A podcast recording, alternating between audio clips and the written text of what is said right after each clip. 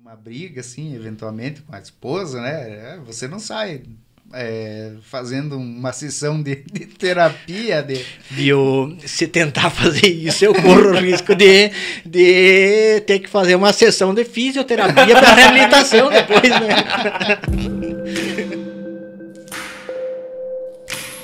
Eu sou o Jeff Copini. Eu sou o Jonathan Copini. E esse aqui é o Fala Mais. E hoje a gente está recebendo pela primeira vez nos estúdios Globo, ah não, os estúdios do Fala Mais. O Barbosa. O que, a gente vai falar com o Barbosa? Quem é o Barbosa? Barbosa, psicólogo, motociclista. Também. Ponte Serradense, Varjonense, Passos Maiense. O cara é da comarca. Tá presente em todos os municípios, todos os dias. dias úteis ao menos, né, Barbosa? Verdade. E o que, que a gente quer conversar contigo conhecer um pouquinho sobre a pessoa Márcio Barbosa. Quem é você? Se apresenta aí para nós. Joia gurizada. Então, como já foi apresentado, sou Márcio, sou psicólogo, sou ponte serradense e em razão do trabalho da minha esposa, já há um tempo que a gente está residindo em Vargião, mas no momento eu trabalho aqui em Ponte Serrada, no funcionário na prefeitura, trabalho no CREAS. E no momento também estou em Passos Maia, trabalhando também lá no posto de saúde, lá atendendo lá como psicólogo lá. E conciliando essa, essas duas atividades em dois municípios diferentes. Então, como o Jefferson falou, eu sou um cara regional. Estou diariamente em Itinerante. três municípios. Itinerante, exatamente. tá que nem político viajando para lá e para cá sempre. Ganhando um pouco menos, né? Mas, mas fazendo, fazendo mais ou menos atividade semelhante.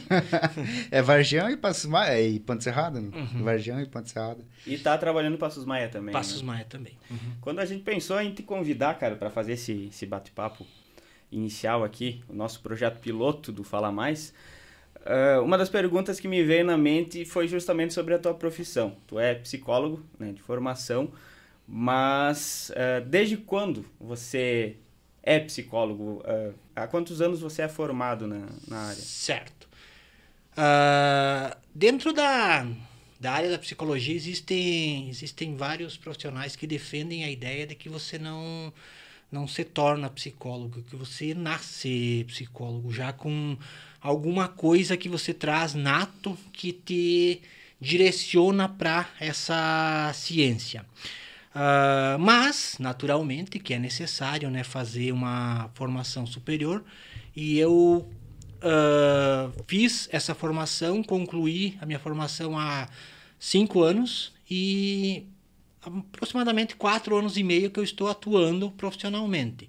Uh, antes disso, já vinha, já atuava na, em políticas públicas de especialmente crianças, adolescentes e famílias, sendo que por seis anos eu fui conselheiro tutelar aqui em Ponte Serrada e por mais oito anos eu atuei no Fórum da Comarca no serviço de mediação familiar. São duas áreas que também têm muito são muito assemelhadas, as práticas são muito assemelhadas com as práticas da psicologia, né? São uh, espaços públicos onde você interage, interfere diretamente na vida da, das pessoas com quem você interage, com quem você uh, pode compartilhar alguma, alguma coisa que você vai aprendendo e vai uh, acumulando ao longo do caminho, vai compartilhando isso com essas pessoas e de certa forma também podendo, tendo a oportunidade de influenciar positivamente na vida dessas pessoas. Ô Márcio, como é que fica a cabeça do psicólogo assim? Porque vocês trabalham com vários tipos de problemas, né? Diferentes tipos, níveis de problemas, assim. Como é que é o, o, a questão psicológica, assim? Tem que ter um, um preparo, acredito, né? Sim. A própria faculdade deve oferecer isso também, uma técnica, como é que fica? Para se blindar, né? Da... Sim. É, na verdade, é assim, ó, é, isso é muito relativo de cada um. Existem pessoas, existem muitas pessoas que vão buscar uma graduação em psicologia e ao longo do caminho identificam que elas não têm estrutura uh, ah, para suportar isso, justamente que elas precisam de um psicólogo. Exatamente, verdade, exatamente. porque na verdade o que que acontece? Uh, eu costumo assim saindo totalmente da, da, da questão científica, usando uma expressão bem chula, digamos assim, eu costumo sempre dizer o seguinte: ninguém te procura para contar causa e tomar mate. É, só problema, né? São pessoas que então, estão enfrentando questões de ordem emocional é e que, que precisam. É, que nem com advogado, né? Ninguém vai lá para contar a causa, coisa boa, né? É, vai dificilmente, levar um problema. Dificilmente. Uh, então, nesse sentido, o que, que acontece? Cada profissional desenvolve também, tem que desenvolver suas técnicas de se proteger para que entender que aquela situação, problema que o teu usuário está trazendo para você durante o, a sessão dele é um problema que é dele. Você vai sim se entregar e ouvir e interagir com ele totalmente durante o atendimento, mas finalizado o atendimento, a partir do momento que ele sai, que ele vai viver a vida dele fora do consultório, é um problema que deixa de ser teu, é dele. Uhum. Você não vai resolver o problema do teu usuário se você começar a pensar, coitado, que triste que está que tá acontecendo com a uhum. vida dele. Isso não é um problema teu. E existem muitos profissionais que não conseguem desassociar, sabe? Exatamente. Alguns conseguem fazer um processo de que é chamado de supervisão onde o psicólogo procura um outro profissional mais experiente e ele vai fazer terapia para desenvolver essa habilidade de separar o que é profissional e o que é minha vida pessoal. Existem profissionais que conseguem, através da supervisão, conseguem fazer essa dissociação. Outros, infelizmente, não conseguem até acabam abandonando a carreira. Uhum. O próprio psicólogo precisa do suporte psicológico de outro profissional, né? Logicamente. E tem pessoas que até perguntam: existe psicólogo para psicólogo? Lógico, porque antes de, do psicólogo ser um profissional da psicologia, ele é um ser humano como qualquer outro. Uh, um exemplo bem claro disso é você pensar assim: uh, um policial, por exemplo, um policial militar. Ele é um ser humano no momento que ele está realizando a atividade profissional dele lá, que ele está fardado e está imbuído daquela, daquela representatividade do Estado que ele tem pela função dele, ele tem uma condição de, se for necessário, impor até a força para fazer a lei ser preservada, mas a partir do momento que terminou a função dele, ele é ser humano como todos nós. Então ele tem que ter essa limitação, tem que ter noção dessa limitação que ele tem. E o psicólogo da mesma forma. Tem, também tem que ter essa noção clara das suas limitações. Como se tivesse um botãozinho on e off no, no cérebro, né? Pra... A ideia seria né, que seria tão, tão tão bom se, se fosse possível fazer isso, né? Uh, mas infelizmente não é. É um processo que é uma construção diária varia também. Né? profissional para profissional, varia. pessoa para pessoa, né? Varia muito, varia muito. E tem por isso que tem tem profissionais que não, não dão conta da demanda de saúde mental por isso, né? Porque a, as demandas que chegam diariamente, elas são muito carregadas. Tem dias, eu costumo dizer que tem dias que a demanda chega tão carregada pra gente que no final do dia você tá mais cansado, mais esgotado fisicamente do que se você tivesse trabalhado um, um trabalho braçal o dia, durante o dia todo. É o né? cansaço mental, né? Exatamente.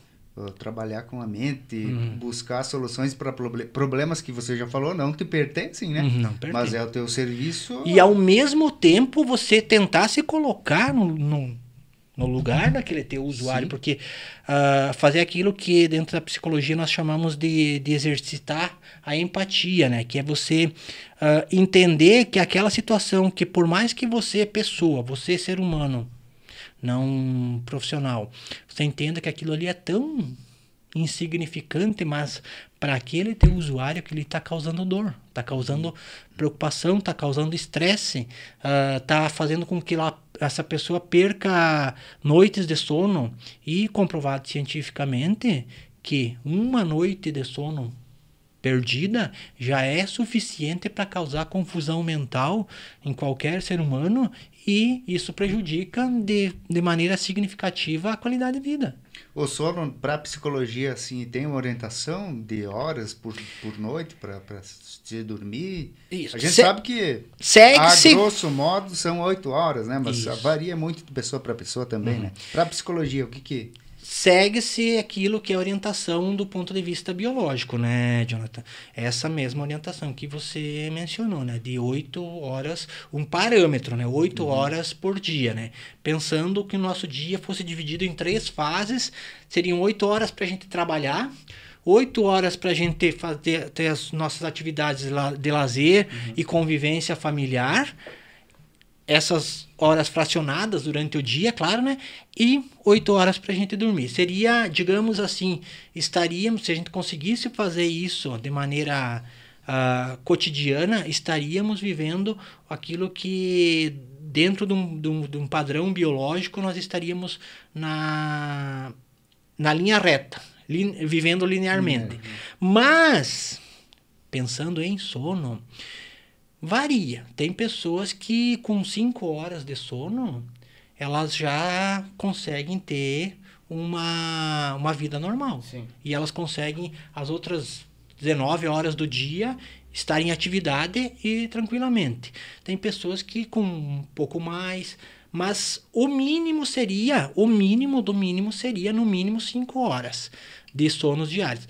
Ah, eu às vezes eu trago até como exemplo em, É em uma per- atendimentos. Te cortar. É uma pergunta que você faz, assim, dependendo Sim. do tratamento, do tipo de problema. O sono é uma... É, é uma, uma pergunta bastante recorrente, bastante recorrente nos atendimentos. Eu costumo trazer sempre um exemplo que eu li em algum momento. Eu li que o Chico Anísio foi um grande ícone da dramaturgia brasileira, né? E ele era tão ativo em produzir conteúdo que ele costumava dormir 4 a 5 horas por dia. E em alguns dias ele até alternava períodos de, de sono com a, a produção e voltava a dormir mais um tempo para ele para ele poder descansar, mas não passava disso, ele nunca dormiu mais que isso. Então, é, mas foi o, a, o ritmo que ele desenvolveu e conseguia produzir muito, né? Só que isso vai muito também, eu acho, da, da própria sociedade. Uma, uma vez eu li um, um conteúdo, se eu não me engano, na super interessante, de que antigamente, bem antigamente, ah, na época que não existia energia elétrica, ah, o pessoal né, chegava à noite, qual que era a atividade? Era dormir. Uhum. E você não dormia até o outro dia. Você acordava durante a noite. Então, você tinha pequenos eh, ciclos de sono durante o período noturno, segundo esse, esse conteúdo aí. E esse, esse, esse formato de, de sono ele foi modificado bruscamente depois que surgiu a, a, a eletricidade. Então, você começou a ter outras funções para o teu, ah, ah, teu ritmo noturno, né? Sim. Então, vai muito também do, do, do teu, da tua sociedade, do, do local onde você vive, né? Então, tem pessoas que têm o o estilo lá, lá do interior, por exemplo, que, ah, baixou o sol, vai dormir. Uhum. Já o pessoal, tem gente que vai dormir de madrugada, né? Então, varia muito. É, isso, isso, isso tem a questão da temporalidade também, né? Que influencia significativamente nas nossas, nos nossos comportamentos, nas nossas condutas diárias, né? Ah, a gente não tem como pensar que esse mesmo ritmo, chamado ritmo circadiano, né? Que tinha lá os nossos antepassados que viviam nas cavernas, que ele vai se repetir, vai, se, vai continuar se repetindo nos nossos, nos nossos momentos atuais, né? Porém, existem sim alguns comportamentos que, por mais que nós tenhamos evoluído exponencialmente enquanto humanidade, nós ainda repetimos como os nossos ancestrais lá das cavernas. É, Que é mais alguma coisa de distinto daqui a pouco, né? Tá no, no teu...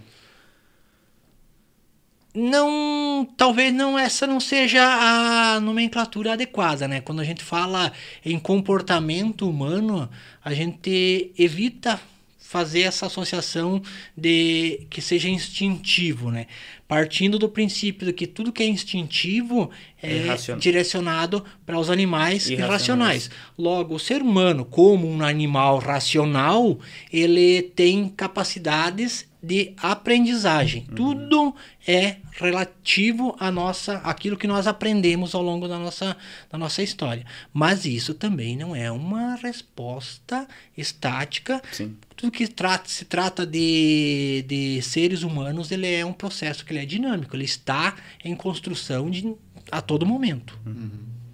Ô, Márcio, você é casado, né? Tem é, dois filhos? São dois filhos. Uhum. Tem a dois Ana filhos. Clara, de 17, e o Bruno Felipe, de 6.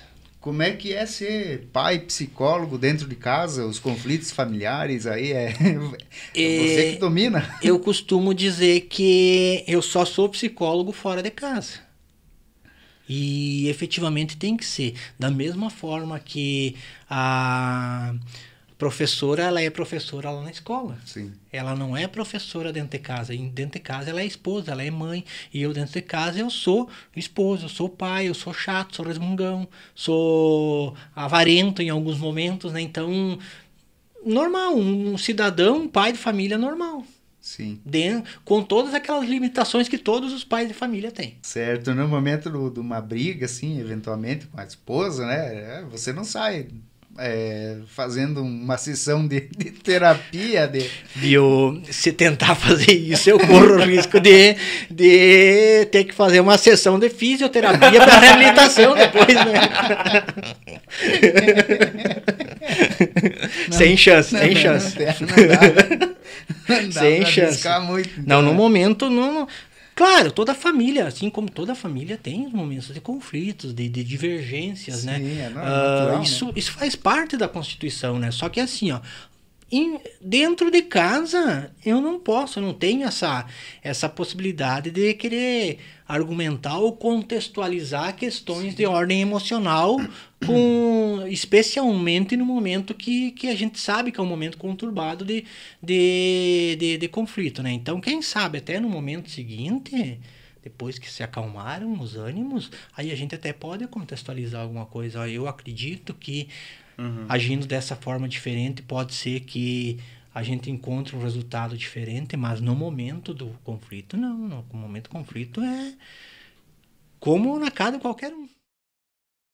É, outro, outro assunto que nós temos para falar com o Márcio também é sobre as andanças dele com a motocicleta.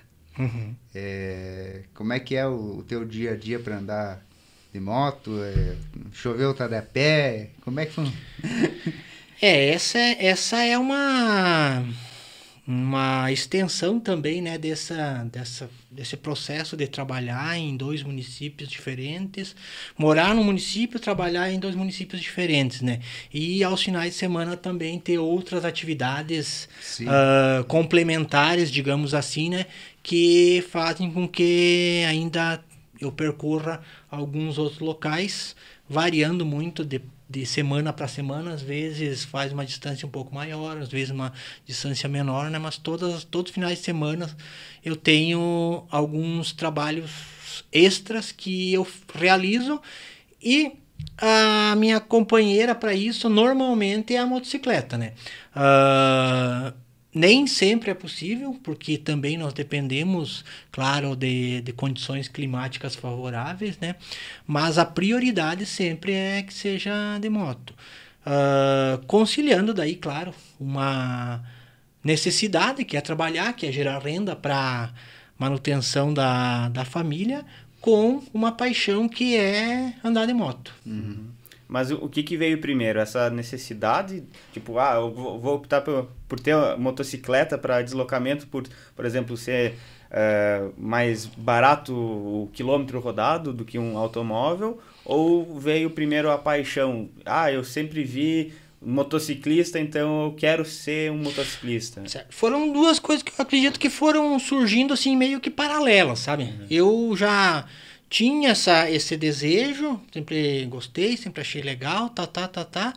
Mas uh, em determinado momento eu comecei ter, além do, do, do, gosto, do desejo, a necessidade de, de concretizar essa, essa atuação, essa, essa, uh, esse deslocamento de moto. Uhum. E aí uh, veio a calhar porque as duas coisas se, se complementaram. Então foram acontecendo meio que naturalmente. Não, não não, não creio que dê para dizer que um veio primeiro, o outro veio depois, né? Veio, aconteceu naturalmente os dois juntos, né? Tanto a necessidade quanto o gosto. É. Quanto... Márcio, os perigos, o, o, dia a dia de, de, estar no trânsito com a moto, você inclusive já, já sofreu acidentes, né? Com, uhum. com a moto. É, na verdade, assim, ó, é aquela história... Uh, quando você tem moto Principalmente as pessoas mais próximas, a família, sempre falam, né? Ah, porque moto é perigoso, porque moto envolve risco. E tudo envolve risco na vida, né? Na verdade, tudo que você for fazer, você está se arriscando.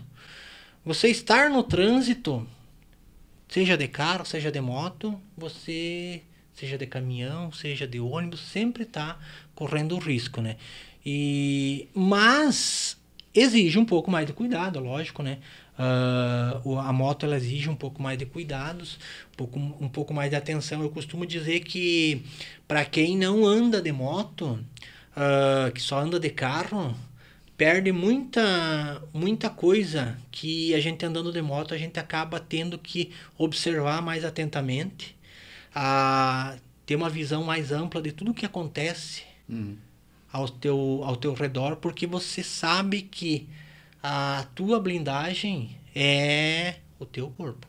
Sim. Se você. E depende da atenção, né? Tem que redobrar a atenção. Tem que redobrar a atenção, porque além de você ter os cuidados que você precisa ter na tua condução, você precisa estar atento, muito atento ao que os demais condutores estão Sim. fazendo, né?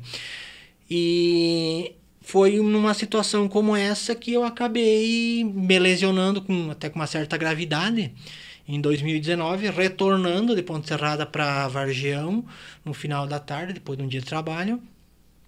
Na minha mão, uh, um outro veículo, uma caminhonete, entrou ultrapassando eu não tinha muita visão, porque o sol dava de, de frente para mim, né? Não tinha assim muita visão, mas eu estava na minha mão e o cara entrou ultrapassando. Talvez ele não tenha me enxergado também, né? E acabou que eu consegui me, digamos, me proteger em parte para não dar de frente, mas acabou batendo a lateral da caminhonete na minha na minha perna e me derrubou, né? E do que poderia ter acontecido nesse, nesse momento, poderia ter sido bem trágico, né? Uh, até não foi tanto, porque tive algumas pequenas fraturas, algumas lesões de músculo e tudo que envolve ali, porque deu a moto, eu caí com a perna embaixo da moto, né? Uhum. E Quebrou a perna. não chegou a fraturar a perna, fraturou um dedo só e o, e o calcanhar. Mas os, os ralados, as escoriações e bastante lesão de tendões, de uh, músculo, né? Que depois até a própria circulação ela acaba ficando prejudicada em razão do inchaço, né? Mas tô recuperei e dali para frente o... Foi teu primeiro acidente de Sim. moto? Uhum. E último, o, né? e último, espero que seja o último, né? E nunca, nunca tinha sofrido nada, nem queda, nada de, uhum. de nem queda de própria altura, digamos assim, né? Uhum. Nem tá num outro que é carro famoso, que bateu, nada. É o famoso trupicar e cair, Isso, né? nem isso não tinha acontecido, né? E aí foi acontecer. Então, depois disso, o, a paixão pela moto só aumentou ainda. Não ah, ficou nenhum trauma, não? Não, não, não. Aonde muitos daqui a pouco desistiriam, né? De, de dizer, opa, isso aí não é para mim, você uhum. foi... foi pelo caminho contrário, né? Exatamente. Foi, parece que foi uma coisa assim que despertou mais ainda. E, claro, envolve mais cuidados ainda. Sim. Agora... Mas não teve uma pressão assim da família? Ah, oh, Márcio, para de andar de moto agora depois. Na verdade, assim, a única, única que fez alguma pressão foi a minha mãe, né? Mas, no mais, ninguém ninguém opinou, ninguém falou, deixa de fazer isso, né? Mas bem tranquilo, assim. Você, você nasceu onde, Márcia? Aqui em Ponte Em Serrada. Ponte Serrada mesmo? Sim. A vida inteira viveu Sim. em Ponte Serrada. Uhum. A cidade é, é- Muitas pessoas saíram já da, da tua época, né? De, de adolescente, Uhum. jovem. Não que, não, não que você não seja mais jovem, né? E espírito jovem a gente Sim. sempre vai ter, né? Uhum. Eh, mas que. o- quais são as lembranças, as coisas boas que, que você carrega aí de Ponte Serrada da- do pessoal? Olha, a Ponte Serrada, como você mesmo falou, Jonathan, é, tem muita, muita gente que a gente conhece e que agora eu digo, eu costumo dizer que a gente está num momento especial com as redes sociais, que a gente está se reaproximando de muito, muitas pessoas que a gente tinha, teve proximidade no passado, quando a gente era jovenzinho, quando a gente era adolescente, né? Quando adulto, jovem. E essas pessoas foram tomando outros rumos, né? Especialmente tem muita gente aqui de Ponte Serrada que foi morar em outras cidades, principalmente cidades litorâneas, né? E você foi perdendo contatos, né? E agora, com as redes sociais, você vai reencontrando. Encontrando e. Aí você, você adiciona um, de repente você já vê que tem outro, tá, tá. E você começa a voltar a ter contato com essas pessoas. E, naturalmente, começam a vir as memórias do passado, né? Que, lembrando, aí você encontra com, com fulano de tal que mora, tá morando lá em Floripa e você conversa com ele pelo Facebook, daqui a pouco já adiciona o WhatsApp e fica conversando, ó, semana que vem eu vou ir pra ponte. E aí você se encontra e naturalmente você vai falar do Carnaval do Aimoré, você vai falar da, da discoteca Excelsior, você vai falar do, das bandas que vinham, tipo Banda Caravelli, Banda ah, 1. Qual? Banda 1. Banda 1, Banda Real Conexão do Paraná, Brasil. Conexão Brasil, Anjos do Hangar, que agora tá retomando com tudo a carreira e tá, tá virando sucesso de novo, né? O Anjos do Hangar, né? Então, assim, são, são fases que, que, que, que a gente passou, viveu essas fases e que ficaram bastante tempo, digamos assim, na gaveta e agora, por você reencontrar pessoas, elas voltam a, a fazer parte da, do cotidiano, A parece. própria encenação, né? A encenação da Paixão de Cristo também, sim, né? sim. É, embora ela- tenha ficado um tempo ociosa, foi retomada agora, né? Uhum. Por conta da pandemia não teve nesses últimos dois anos aí. Uhum. Mas também um momento de muita confraternização nos ensaios, na própria realização do, Claro, do- do claro. evento lá, e depois a o jantar de, Uhum. de comemoração de que deu tudo certo, né? Me fez lembrar agora do que esse, esse processo da, da, de construção das encenações da Paixão de Cristo, ela é um processo que ele aconteceu a partir da interação dos grupos jovens, É. ligados à Igreja Católica, claro, né? Na época. Ah, isso vem de 20, mais de 20 anos. né? Mais, Mais, mais, mais de 20 anos, é coisa já de... Do início de- de, 90 ainda, né? de- lá do início dos anos 90, isso mesmo. É 30 anos. É, é por aí.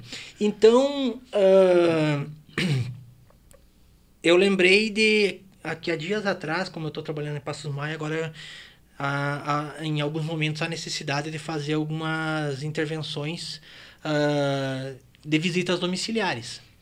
E aí, dia desses, a gente foi fazer uma visita lá num- numa comunidade, lá uma família, e eu passei no lugar e eu estava lembrando de, de uma situação vivenciada, isso lá nos anos 90, início dos anos 90, né, quando existia vários grupos jovens aqui no nosso, no nosso município.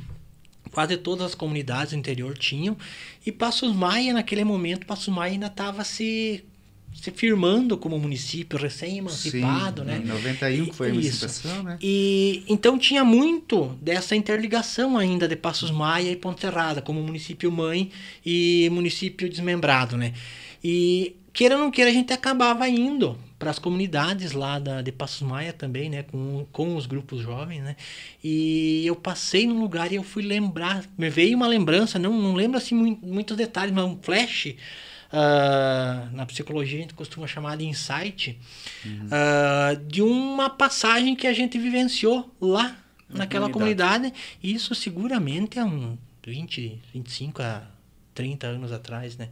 E uh, você começa a analisar e ver toda a trajetória que passou, né? A de lá até, até, até o presente momento. Memórias que estavam guardadinhas lá na cabeça e o, uhum. a passagem ali te fez despertar, reviver uhum. ela, né? Isso é bem interessante. Gera um certo, um certo saudosismo, né? É, sim.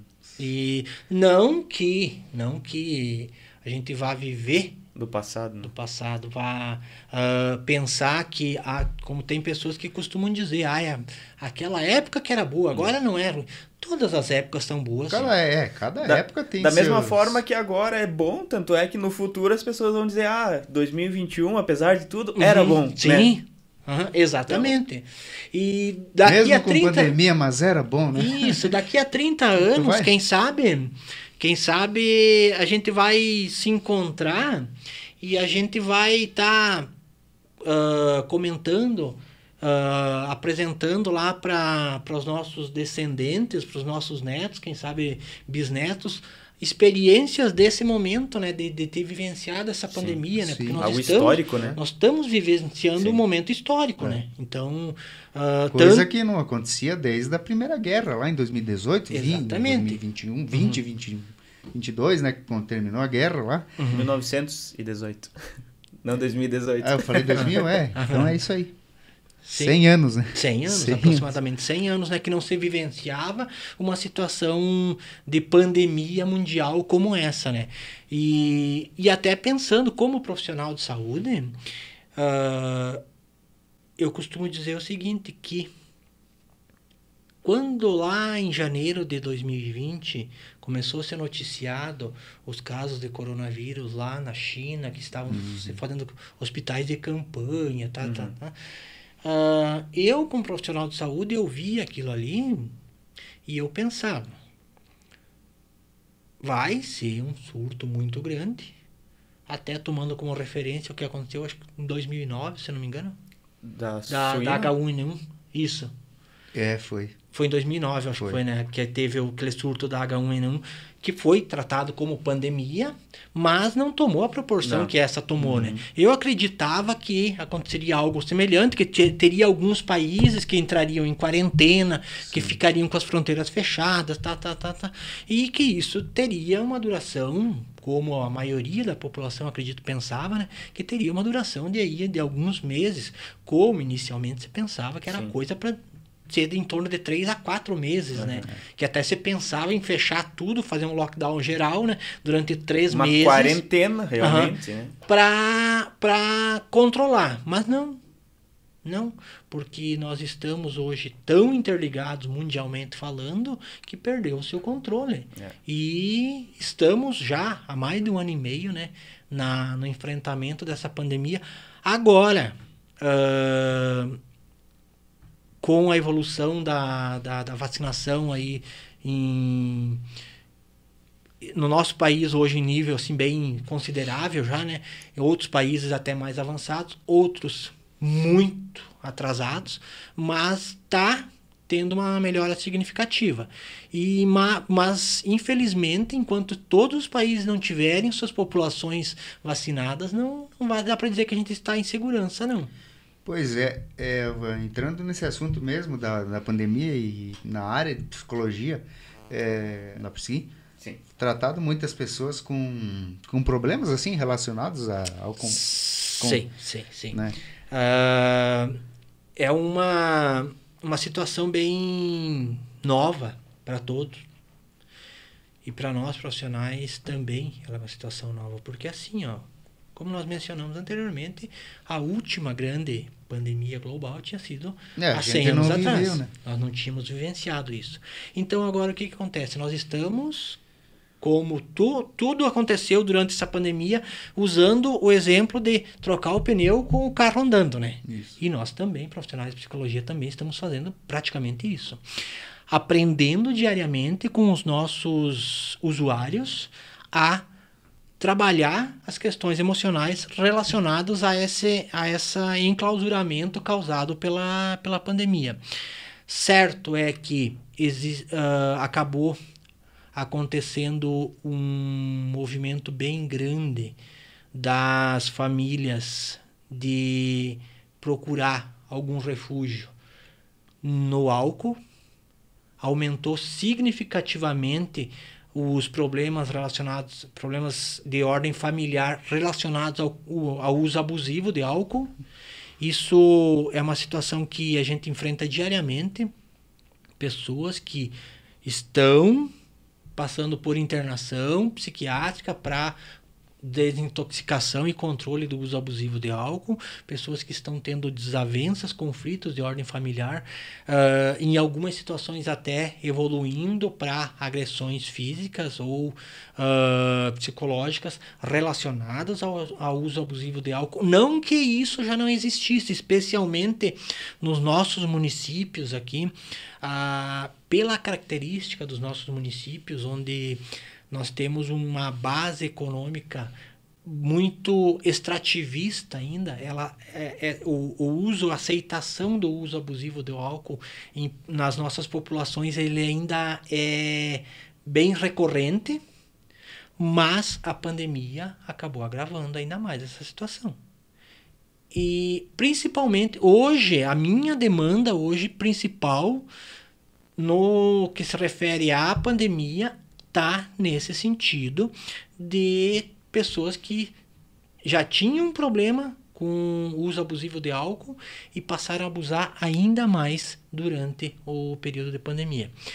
E outra coisa que também vem acontecendo agora é o retorno de crianças às atividades normais de estudo.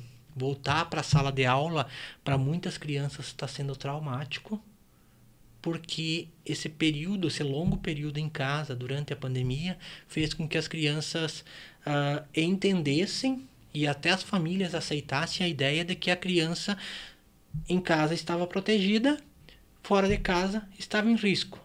E uh, as famílias, no, naquele desejo de proteger os seus filhos, talvez repetiram tanto isso para a criança que tinha que ficar em casa para ficar protegida e a partir do momento que houve a liberação e a criança tem que voltar para a escola, e principalmente o fato das crianças não estarem vacinadas, uhum. gera muita preocupação nas famílias.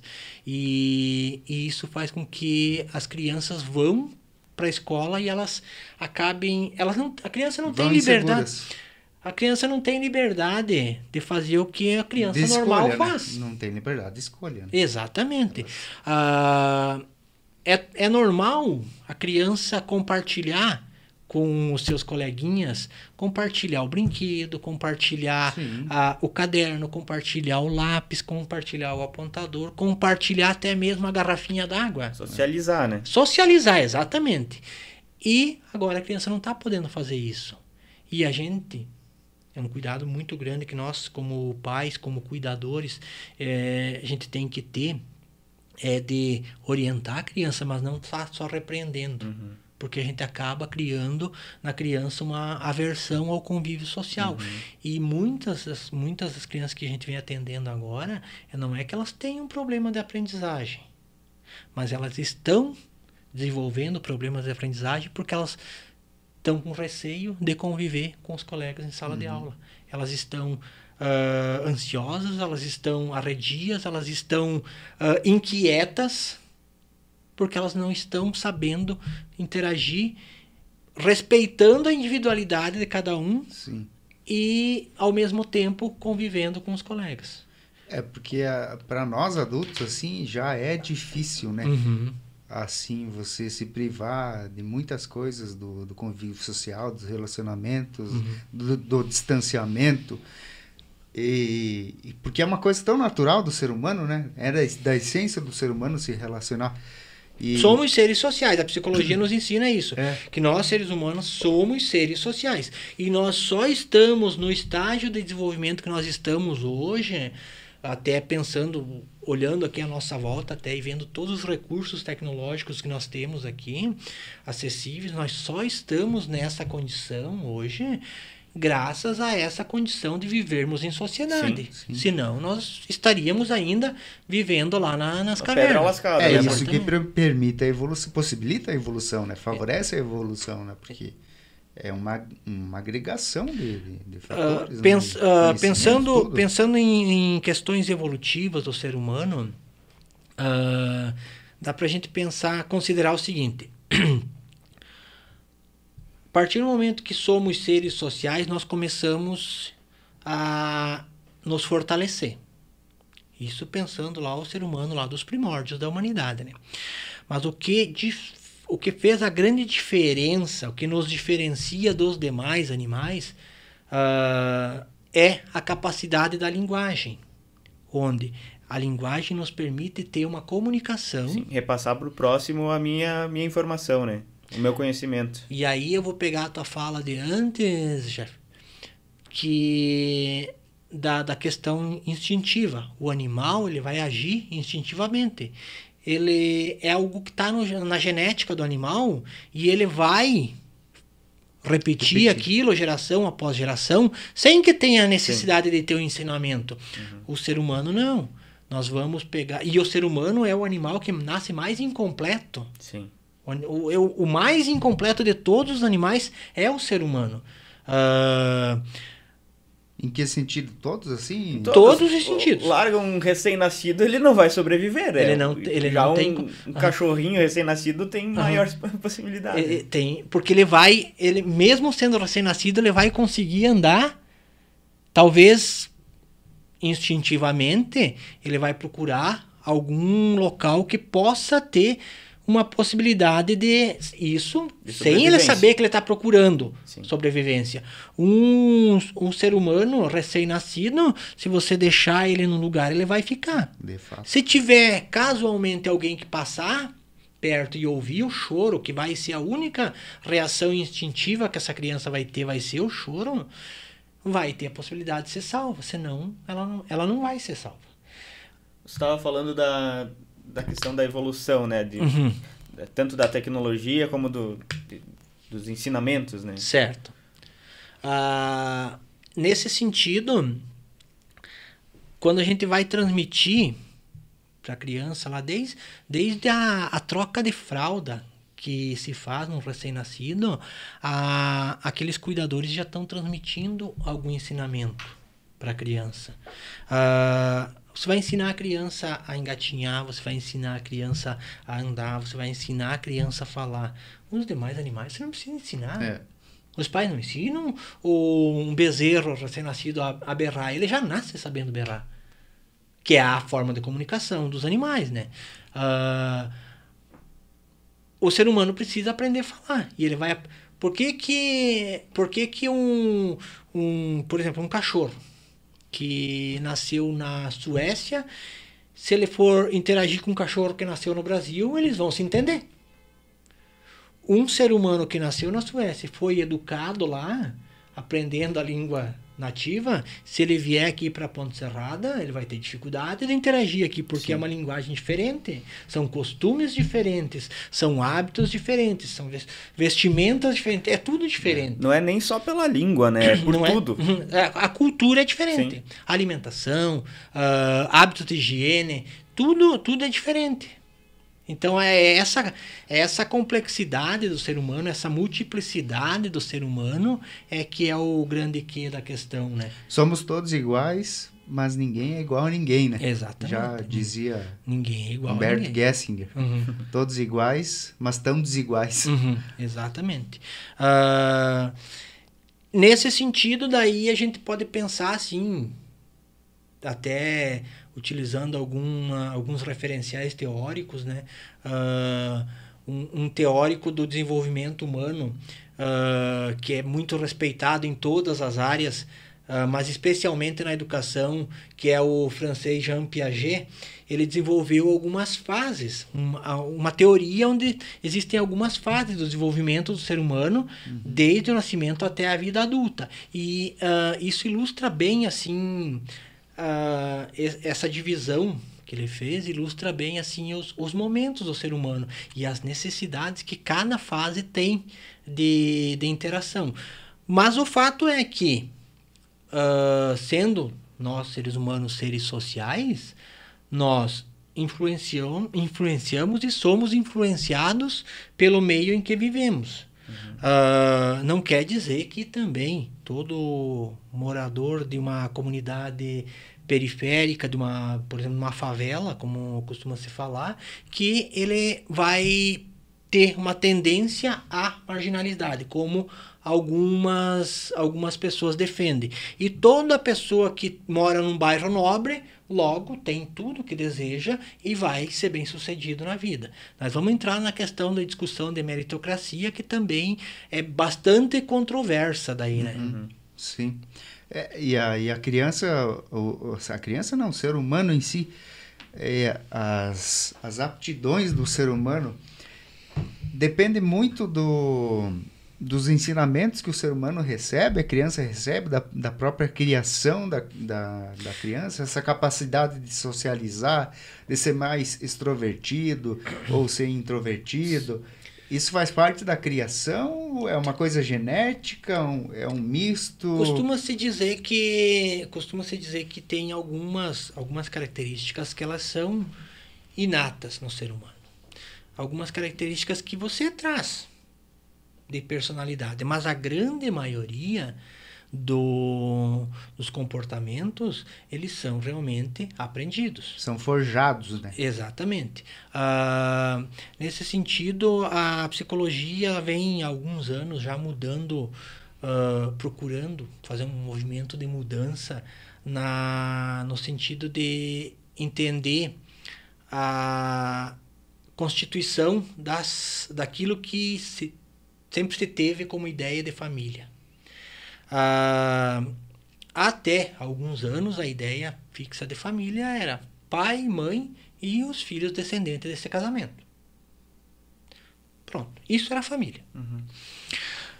Porém, agora nós estamos num momento assim de histórico também de mudança desse, desse paradigma de família. Hoje existem famílias de pais ou mães solo, é. uh, famílias em que os pais conviveram durante um período e se separaram e têm filhos.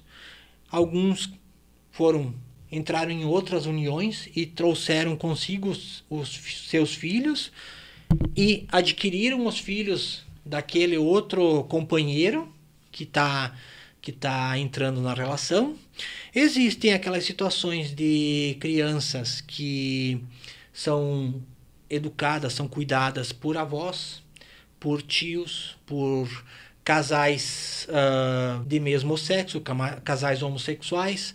Então, uh, o movi esse movimento da psicologia hoje ela vem, ela vem convergindo no sentido de não tratar mais como pai e mãe, mas sim como cuidadores das crianças. Uhum, Aqueles que são responsáveis pela educação como cuidadores. Mas quando a gente vai pensar em realidades de grandes centros, existem muitas pessoas que hoje fazem a opção, e aqui acontecem algumas situações também, que fazem a opção de ter um filho, mas não ter uma relação de, de casal.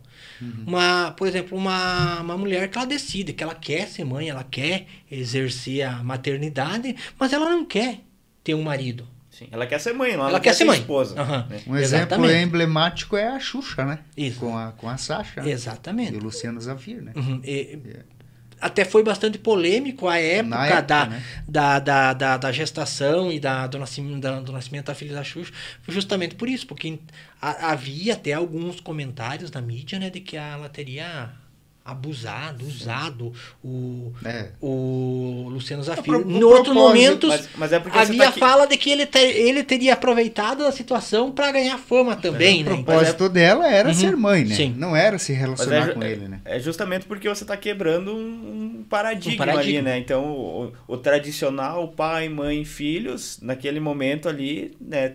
Não, uhum. não, não Saiu iria, do convencional. É, não saiu do convencional. Mas esse sair do convencional afeta no desenvolvimento da criança ou varia muito da, da forma de criação independente? A, mane a maneira mãe, como ou... isso vai chegar para a criança é que vai influenciar essa criança.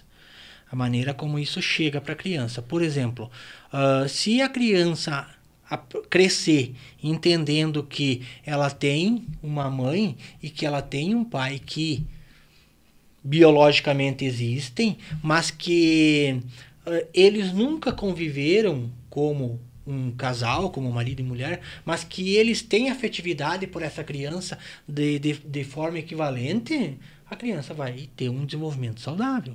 Tem uma tendência que sim, né? Uh, mas não é uma garantia, claro. Né? Porque sim. pensando em desenvolvimento, em saúde mental, nada é estático, tudo é dinâmico. Da mesma forma que não é garantia, um casal, pai e mãe, que tem filhos e que vão uh, transformar esses filhos em cidadãos exemplares. Existem situações, e nós conhecemos, como quase todo mundo conhece alguma situação, de uma família que tem alguns filhos, por exemplo, três filhos, dois são cidadãos exemplares que tá, tá, tá, tá, tem profissões boas, tá, tá, e tem um que se desgarrou. Desgarrou. Uhum. A ovelha um, negra. A ovelha negra da família. Exatamente. Mas se a, se a educação é, que esses pais uh, transmitiram para esses filhos, para esses três filhos, foram iguais ou equivalentes, por que, que um. Por que, uhum. que um se desgarrou? Talvez não tenha sido tão tão igual, tão Ou equivalente. As próprias influências alheias à família também, uhum. né, Barbosa? Eu acho que isso conta bastante também, né? Relação de amizade e tudo, né? Somos seres sociais. Sim. Influenciamos e somos influenciados pelo meio em que vivemos, de todas as formas. Sim. Mas as decisões são individuais. individuais. E nós vivemos, somos feitos das escolhas que nós fazemos ao longo da nossa vida. E, e a todo momento nós estamos fazendo escolhas.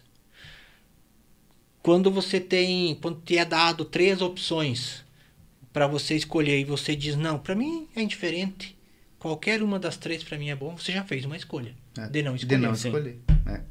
Por isso que existem uh, tantos profissionais que se dedicam diariamente a estudar, a desenvolver estudos, pesquisas, ensaios e tudo que for uh, tudo que faz parte do processo científico e acadêmico para buscar outras formas de ver a, esse processo, essa interação de, dos seres humanos. E está na essência do ser humano, que é o processo evolutivo, as coisas vão mudando, né?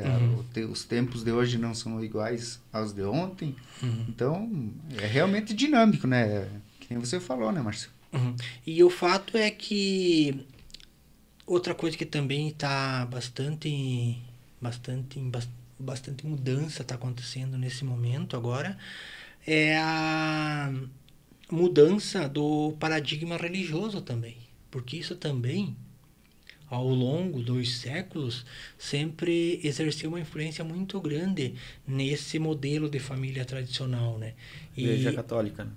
Especialmente a Igreja Católica, né? Mas, mas as próprias correntes que desgarraram da Igreja Católica, o próprio protestantismo uh, e o que, que, são religiões que derivaram da Igreja Católica, o cristianismo como um todo, na verdade, né? Uh, sempre foi assim for, de fortalecer muito esse modelo patriarcal em, em que a família era constituída de pai, mãe e filhos, e o pai tinha o poder de, de, de decisão nessa família, e os demais acatavam, e a coisa funcionava assim. Uh, hoje nós estamos num momento de, de muita mudança, muita, muito, muita influência de outras correntes religiosas ou ausência de uma prática religiosa que também não não estou querendo dizer com isso que seja certo, que seja errado ter uma prática religiosa. Isso é é próprio de cada um, é uma escolha muito individual, mas isso exerceu e exerce sim muita influência ainda hoje. E talvez a, vá se, continuar exercendo influência durante muitos e muitos anos ainda. Sim. É, porque muitas questões ligadas ao, ao conservadorismo, né, ao, aos dogmas, a, a, aos preceitos de isso é certo e uhum. aquilo é errado, vem se baseia na religião. Se baseia na, na é, religião. A, a, a, a, religião predominantemente eh, que, que sempre existiu no Brasil predominantemente, né, embora que já há alguns anos né, vem, vem mudando, vem uh, se equilibrando, digamos assim, essa essa balança, né, mas sempre predominou o catolicismo, né? E dentro do catolicismo, então, né, se for pensar o que o que é o correto a se fazer está lá nos dez mandamentos. Quem cumpriu os dez mandamentos estava vivendo, digamos assim, dentro de um padrão uh, adequado do ponto de vista religioso. Quem desrespeitava qualquer que fosse dos dez mandamentos, até as próprias legislações que nós temos hoje no nosso, no nosso uh, arcabouço jurídico, elas, elas têm muita influência do que foi, do que era pregado pela, pela religião. Uhum. Uh, a própria mandamento lá que diz que não roubarás, né? Já serviu como parâmetro para que existisse lá no, no, nosso Código Penal um, um artigo que diz o que, que, que é roubar é crime, né? É crime. é. Então.